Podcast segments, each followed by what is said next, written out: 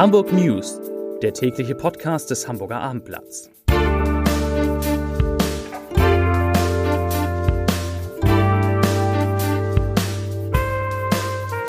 Liebe Hörer, hallo und guten Tag. Es ist Mittwoch, der 25. Oktober 2023.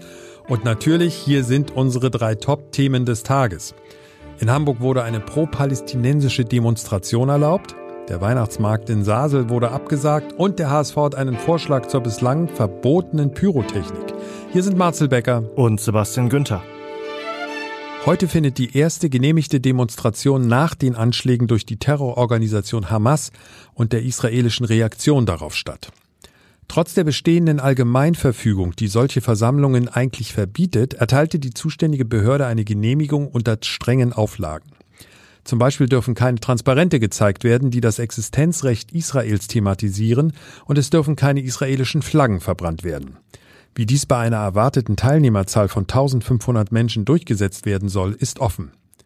In dem Zusammenhang rund um den Themenkomplex Terror der Hamas gegen Israel ist diese Meldung aus unserer Stadt ebenfalls wichtig.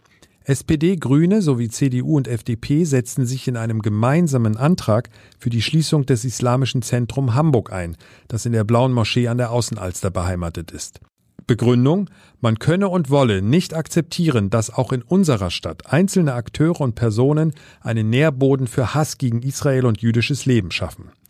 Der Antrag richtet sich an das Bundesinnenministerium, welches sich bei der Bundesregierung für die Schließung einsetzen soll. Seit mehr als zehn Jahren gibt es den Saseler Weihnachtsmarkt. Dieser fand immer auf dem Saseler Markt statt. Bis jetzt. Denn Initiator Henning Ziggert hat den Markt für dieses Jahr abgesagt. Der Grund? Drastisch veränderte Nutzungsbedingungen für die Nutzung des Platzes. Konkret kein Strom, kein Wasser, kein Abwasser, keine Toiletten und dazu noch stark erhöhte Gebühren. Diese belaufen sich normalerweise auf etwa 4.500 Euro. Jetzt soll noch einmal die gleiche Summe hinzukommen. Zitat ich weiß gar nicht, wie viele Krebs dafür gewendet werden müssen, damit das noch tragbar ist, sagt Henning Ziggert. Der ehrenamtliche Marktorganisator kritisiert die Art und Weise der Kommunikation und des Umgangs miteinander. Ich hätte mir gewünscht, dass wir uns zusammensetzen und versuchen, eine Lösung zu finden. Zitat Ende. Aber wie kommt es zu den neuen Regeln? Das Bezirksamt Wandsbeck führt als Begründung für die neue Regelung an, dass eine Chancengleichheit für alle Veranstaltungen, egal wo sie stattfinden und welche Infrastruktur dort vorhanden ist, hergestellt werden solle. Außerdem kam es für die Wochenmarkthändler zu Einnahmeverlusten wegen Verlegung weg vom Markt und in Nebenstraßen. Henning Ziggert gibt sich kämpferisch. Wir werden auf jeden Fall für die kommenden Feste kämpfen. Die Anträge sind gestellt, da machen wir noch richtig ein Fass auf. Zitat Ende. Pyrotechnik in Fußballstadien. Dieses Thema führt immer wieder zu Diskussionen. Für die einen ist es eine gefährliche und gesundheitsgefährdende Beeinträchtigung des Stadionbesuchs, für die anderen gehört es zum Fußball und zum Fansein einfach dazu. Der DFB ist bekanntermaßen kein Fan der rauchenden bunten Fackeln und verhängt regelmäßig hohe Strafen. Immer mehr Vereinsvertreter kritisieren diese Kollektivstrafen des Verbands öffentlich. Dazu zählen auch der HSV und der FC St. Pauli.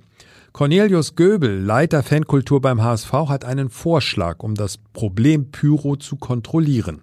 Er schlägt vor, dass an Pilotstandorten wie Hamburg und dem Volksparkstadion der FC St. Pauli. Cornelius Göbel, Leiter Fankultur beim HSV, hat einen Vorschlag, um das Problem Pyro zu kontrollieren. Er schlägt vor, dass an Pilotstandorten wie Hamburg und dem Volksparkstadion kontrollierte Pyrotechnik für einen längeren Zeitraum legalisiert und wissenschaftlich begleitet wird. Pyrotechnik ist auch das Thema in unserem Podcast HSV Wir müssen reden. Die aktuelle Folge ist unser Hörtipp für Sie für heute. Und hier sind die Top 3 der meistgelesenen Artikel auf abendblatt.de. Auf der 3 Hamburg bekommt eine neue S-Bahn-Linie. Auf der 2 Frachterunglück vor Helgoland, Suche nach vermissten Seeleuten wird eingestellt. Und Weihnachten kündigt sich wohl langsam aber sicher an. Es gibt auch das erste Weihnachtsalbum, was zumindest ich gehört habe, nämlich von Cher. Auf der 1 bei uns meistgeklickt Weihnachtsmärkte, was Glühwein und Bratwurst kosten werden. Und das waren die Hamburg News für heute. Marcel Becker und Sebastian Günther wünschen Ihnen einen schönen Feierabend. Wir hören uns morgen wieder um 17 Uhr. Bye bye.